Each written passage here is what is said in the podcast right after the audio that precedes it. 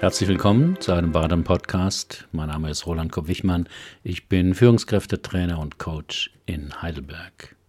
Das Thema heute: zwei einfache Achtsamkeitsübungen mit erstaunlichen Ergebnissen. Eine dauert nur zehn Sekunden. Achtsamkeit ist ja mittlerweile in aller Munde, weil sie funktioniert. Das ist sicherlich ein Grund, warum Chad Meng-Tan beim Unternehmen Google etwas Revolutionäres einführte. Er war federführend an der Entwicklung von Search Inside Yourself beteiligt, einem Kursangebot zur Schulung von Achtsamkeit und emotionale Intelligenz für alle Google-Angestellten. Die beiden folgenden Achtsamkeitsübungen hat er darin verwendet. Mit der ersten Achtsamkeitsübung können Sie Vergangenes abschließen. Jeder von uns schleppt ja unliebsames Gepäck mit sich. Blöde Situationen, Verletzungen, böse Erinnerungen, Dinge, für die wir uns schämen. Alle diese Sachen belasten uns. Das heißt, sie fallen uns immer wieder ein. Das ist der Zeigarnik-Effekt. Wenn wir etwas getan haben, das gegen unsere innersten Werte steht, bleibt das besonders zäh in unserer Erinnerung haften. Im Gegensatz zu den abertausend Dingen, die wir auch getan haben und die im Einklang mit unseren Werten stehen. An die erinnern wir uns selten oder haben sie komplett vergessen.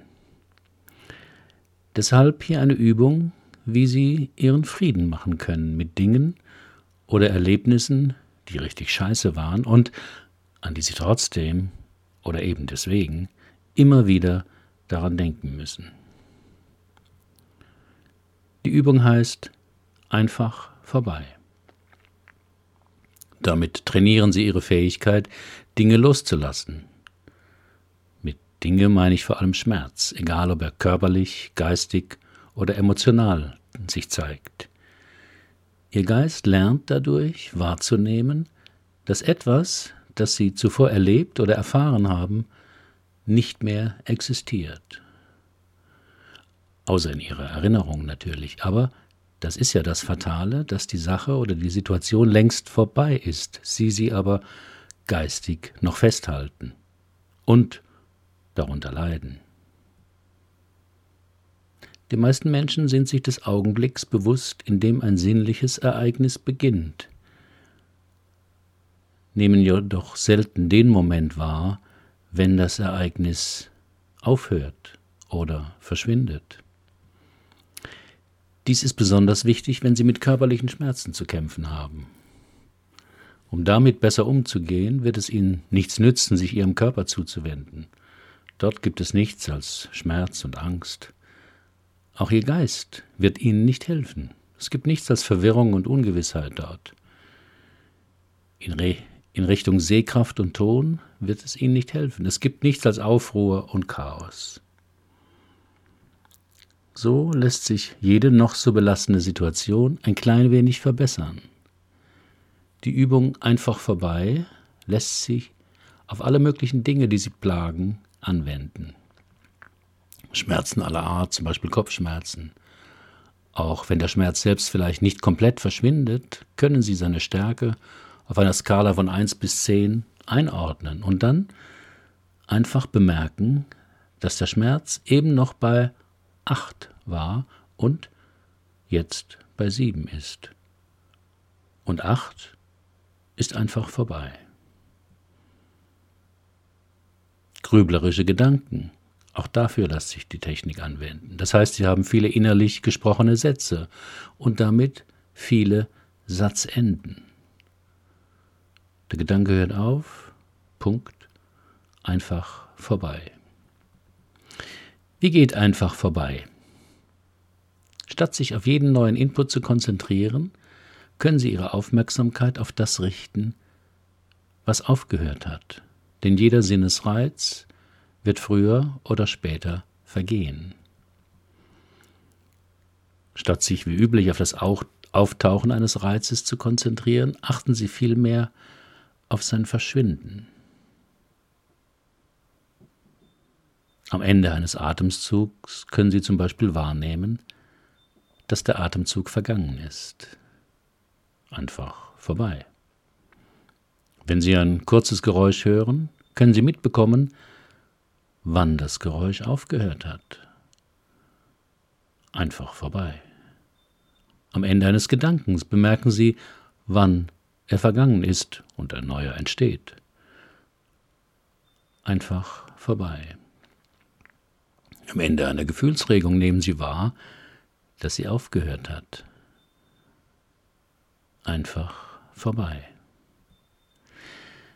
Wenn Sie diese Meditation öfters machen, auch bei kurzen Gelegenheiten am Tag, bekommen Sie mit der Zeit eine Erfahrung davon, dass die Gegenwart immer jetzt passiert und dass zumindest ein Teil davon, der eben noch existierte, nicht mehr da ist. Das ganze Leben also ein unaufhörlicher Prozess des Werdens und Vergehens ist so wie Johann Wolfgang von Goethe im westöstlichen Divan das beschrieb. Und solange du das nicht hast, dieses Stirb und Werde, bist du nur ein trüber Gast auf der dunklen Erde. Auf meinem Blog ist ein Video verlinkt in, Englisch, eine detaillierte Anleitung und auch ein Video von Shinsen Yang, einem Meditationslehrer, der über diese Technik The Power of Gone spricht. Kommen wir zur zweiten Achtsamkeitsübung. Das ist eine, die Freude weckt. Ich kenne wenige Übungen, die so spontan positive Gefühle in mir wecken wie die Übung liebevolle Güte. Auch Metta Meditation genannt, die ich vor vielen Jahren in einem buddhistischen Zentrum lernte. Sie ist vor allem geeignet, wenn Sie sich dabei ertappen, dass Sie innerlich Groll hegen. Also auf jemanden ärgerlich sind, dies aber demjenigen nicht mitteilen wollen oder können und sich der Anlass Ihres Ärgers auch nicht auflöst. Die Übung ist auch wieder ganz einfach. Suchen Sie sich innerlich einen oder zwei Menschen aus, und wünschen Sie ihnen in Gedanken Glück. Das ist schon alles. Also nichts tun oder sagen, nur denken. Das dauert höchstens zehn Sekunden. Was Sie bemerken werden, ist vermutlich Folgendes. Sie werden lächeln und sind vermutlich etwas glücklicher als zehn Sekunden zuvor. Das ist nämlich die Freude, die aus der liebevollen Güte erwächst. Die Übung eignet sich vor allem mit Menschen, mit denen sie es gerade nicht leicht haben, zum Beispiel ihrem 14-jährigen Pubertier oder ihrem Chef, Menschen also, mit denen es nicht leicht ist, Konflikte zu besprechen oder gar zu lösen. Denken Sie stattdessen, ich wünsche, dass Person A glücklich ist und ich wünsche, dass Person B glücklich ist. Die Übung können Sie natürlich mehrmals am Tag machen, überall. Sie müssen die Menschen, denen Sie Glück wünschen, auch nicht kennen. Es können Passanten sein, der Busfahrer, die Klofrau. Sie werden bemerken, was diese einfache Übung in Ihrem Leben verändert. Diese Praxis der liebevollen Güte heißt Metta-Meditation. Warum die Metta-Meditation wirkt? Indem wir anderen Menschen Glück wünschen, machen wir uns auch selbst glücklich. Und indem wir uns selbst glücklich machen, wirkt das wiederum positiv auf unsere Umgebung und auf unsere Mitmenschen. Wir setzen so also einen heilsamen und wohltuenden Kreislauf in Gang. Die Meditation ist ganz einfach. Man sendet sich selbst und anderen freundliche, wohlwollende Worte. Diese spricht man entweder laut oder nur in Gedanken. Typischerweise verwendet man dazu die Formulierung möge ich, mögest du statt ich will, weil das mehr einen Wunsch ausdrückt und keine Forderung oder ein Ziel.